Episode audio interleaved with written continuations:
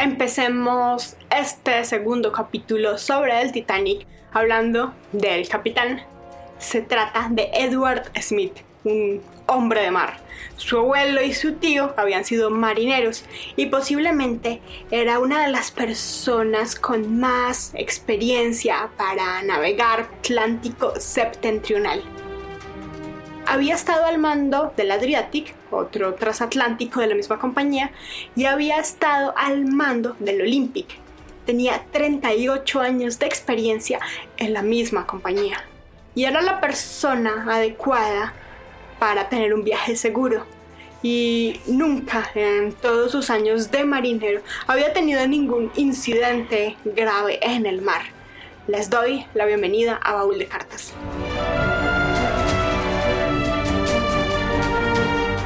Si no han escuchado la primera parte de Cartas del Titanic, les recomiendo que regresen un capítulo para escucharla, pero hagan como quieran en todo caso.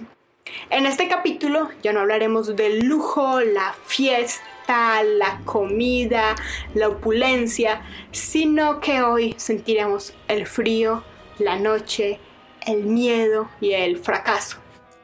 Les acompaña Sara Gaviria Piedraíta. Titanic hacía parte de la White Star Line, la compañía que hasta la fecha de hoy manda sus barcos de lujo al mar. Pero en 1911 su barco más famoso era el Titanic. El presidente de la White Star Line, de la compañía dueña del Titanic, quería a su hombre más experimentado a cargo, así que le pidió a Edward Smith que asumiera este viaje especial. Edward tenía para ese momento 62 años de edad y él aceptó, dijo que sí, que bueno, pero que ese era su último viaje porque él ya se quería retirar. Así como Edward Smith, el resto de los oficiales fueron seleccionados para el viaje por su capacidad, por su experiencia a la hora de navegar. Era la última noche del Titanic, era la medianoche cuando Edward Smith ordenó al comandante Joseph Boxhall que hiciera una revisión de la parte delantera del barco porque sospechaba que algo no andaba muy bien. Boxhall eh, fue, dio la vuelta y vio todo normal, pero en el camino se encontró al carpintero y el carpintero le dijo, este barco se está inundando. Boxhall tiene un papel importante en todo lo que fue la sobrevivencia de los pasajeros. En ese momento, él lo que hizo fue lograr sacar la ubicación precisa del Titanic con la que se pudieron enviar señales de socorro.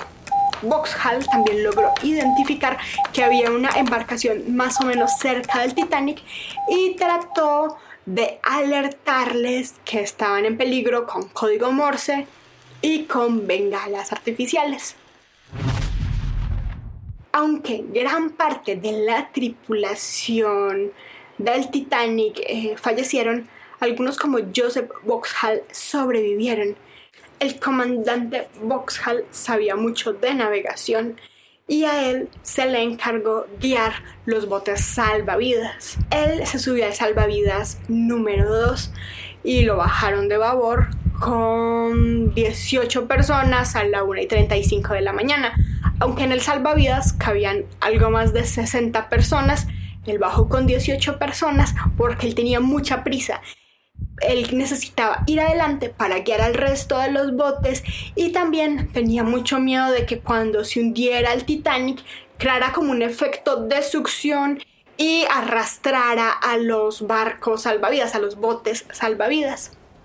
Boxhall había alcanzado a ver que había un barco cerca, el Carpatia, y fue dirigiendo los botes salvavidas hacia ese barco. En la siguiente carta recuerda el suceso y también las consecuencias que tuvo para el resto de su vida.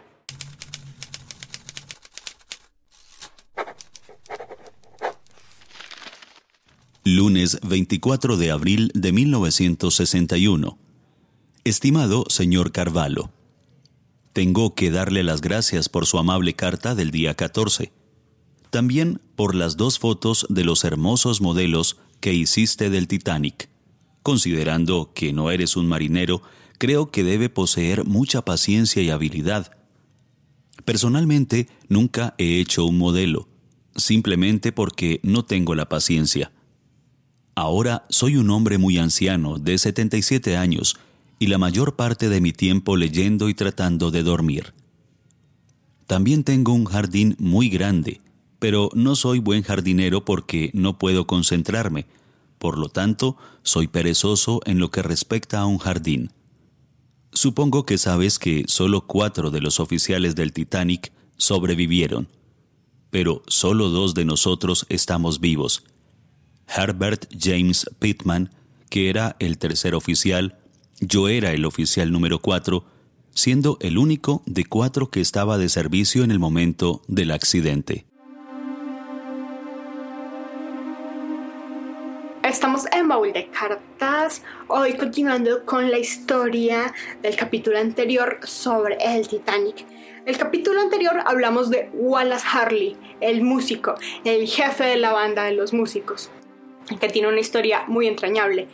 Wallace estudiaba música, estaba construyendo una carrera alrededor de la música, pero él también amaba el mar. Cuando él cumplió 20 años, renunció a su carrera de música porque soñaba con el mar.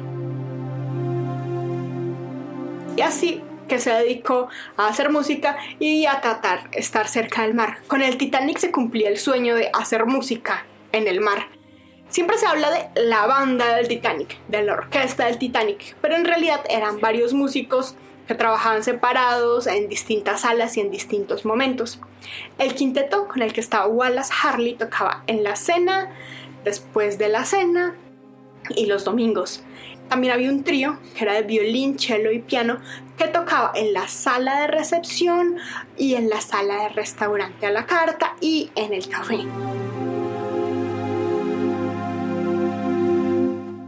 Poco después de medianoche, cuando los botes salvavidas estaban siendo cargados, Wallace bajó al salón de primera clase, que era donde trabajaba, donde muchos de los pasajeros estaban tratando de bajar y de subir a los botes salvavidas. Él empezó con su grupo a tocar música. Muchas personas sobrevivientes hablaron luego lo extraño que era estar como pensando en el salvavidas, en su propia vida, poniéndose chalecos, mientras la música sonaba.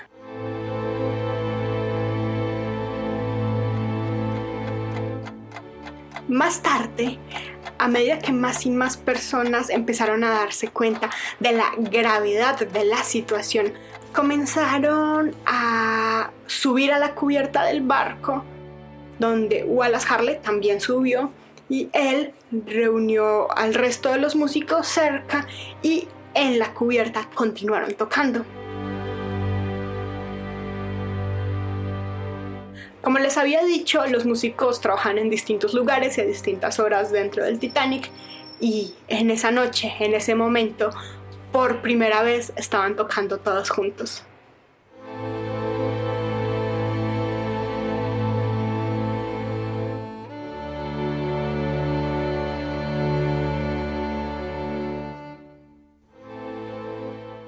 Algunas personas creen que gracias a Wallace Harley y a su idea de tocar música junto con el resto de los músicos, eso ayudó a que las personas tuvieran algo más de calma para evacuar y para tomar los botes salvavidas. Y que los botes salvavidas se cargaran de manera más ordenada. Bueno, para quienes podían acceder a esto.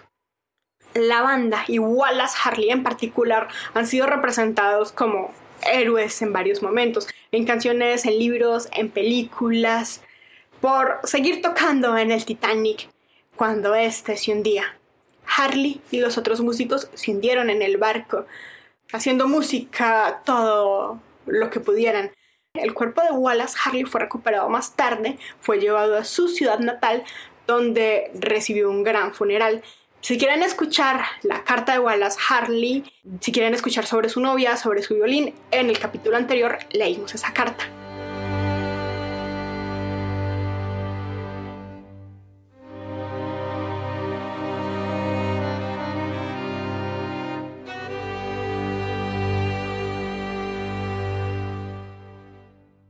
Ahora volvamos a Vauxhall.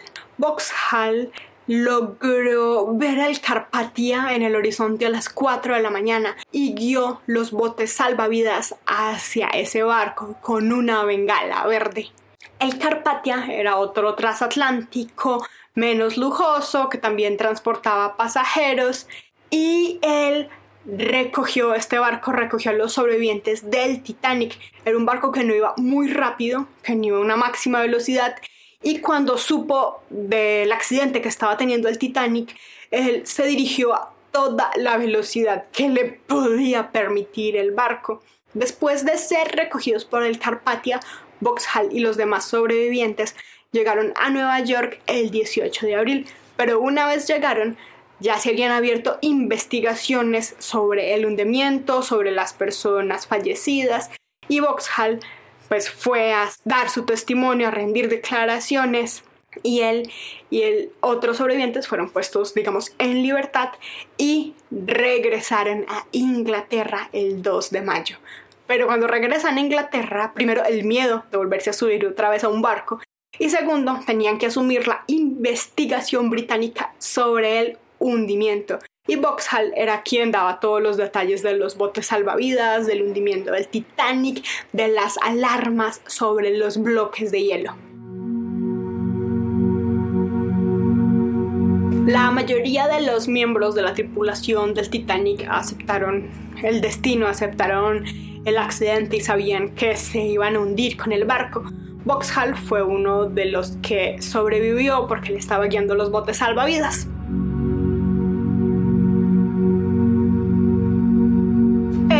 Oficial sobreviviente con más alto cargo fue Charles Lightoller.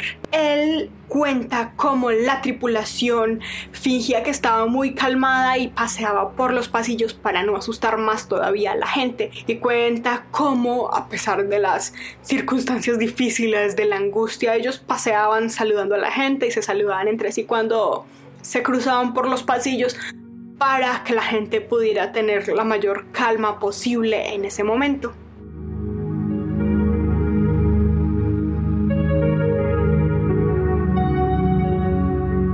A Charles también pues le tocó informar a familiares y amigos de personas que fallecieron eh, lo que había sucedido. Y la siguiente carta, la que vamos a escuchar a continuación, es una de esas cartas donde él le cuenta a alguien que murió el amigo que tenían en común.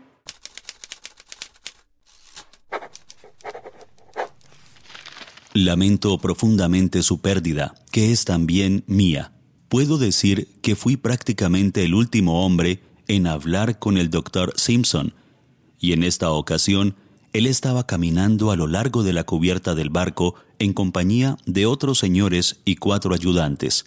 Todos estaban perfectamente tranquilos al saber que habían cumplido con su deber y ayudaban mostrando un exterior tranquilo y fresco a los pasajeros. Cada uno de ellos se acercó individualmente a mí y se estrechó la mano, Simplemente intercambiamos las palabras Adiós viejo. Esto ocurrió poco antes del final, y no sé si fue visto por nadie después. Con la más profunda simpatía por ti en la pérdida de tu amigo. Estamos llegando al final de Baúl de Cartas. Terminemos por el inicio, por el capitán Edward Smith, el capitán del Titanic, el marinero de toda la vida. Hay versiones contradictorias acerca de sus últimos momentos y de su muerte. Algunos sobrevivientes dicen que lo vieron alrededor de las 2 de la mañana, cuando el agua ya estaba llegando a la cubierta del barco. Dicen que él se sentó a esperar su destino se aferró al timón y simplemente aceptaba que el barco se estaba hundiendo. El mismo capitán había dicho que si alguna vez un barco que estaba a su cargo se hundía, él se iba a hundir con su barco.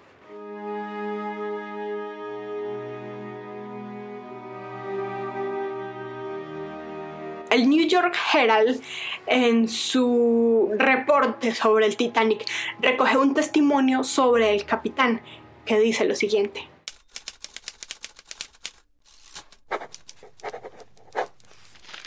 Vi al capitán Smith en el puente. Mis ojos estaban clavados en él. La cubierta desde la que había saltado estaba ya bajo el agua. El agua trepaba lentamente y llegaba al suelo del puente. Después llegó al pecho del capitán. No lo vi más. Murió como un héroe. No está muy claro cómo murió el capitán Smith en este viaje que él pensaba hacer antes de retirarse del mar. Pero lo más probable es que se hundió aferrado al timón con el barco. Hoy estamos llegando al final de esta segunda parte sobre el Titanic con cartas, historias y otras vidas, otros documentos que hablan del naufragio. El Titanic hoy quedó como un registro bajo el agua, pero el tiempo, la presión cada vez lo llevan más a las profundidades. Y también se sabe de una bacteria que se adhiere al hierro y que en algún momento va a terminar desintegrando por completo el barco.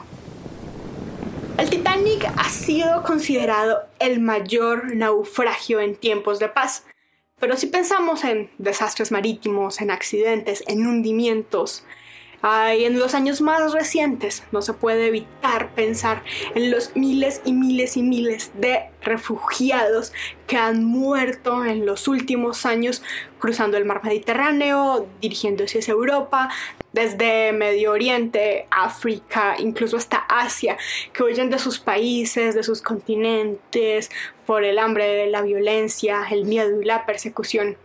Y así hoy en día la tecnología permita viajes más seguros y se hayan disminuido las vulnerabilidades, la guerra y la violencia siguen latentes. Parte de las cartas que se han leído en este programa fueron tomadas de los archivos de la Sociedad Internacional del Titanic y han sido traducidos para baúl de cartas. La lectura de las cartas la hizo Mauricio Cardona y hoy les acompañó Sara Gaviria Piedraíta. Pueden escuchar Baúl de Cartas en todas las plataformas para audio, para sonido, para música, para podcast. Y nos escuchamos pronto.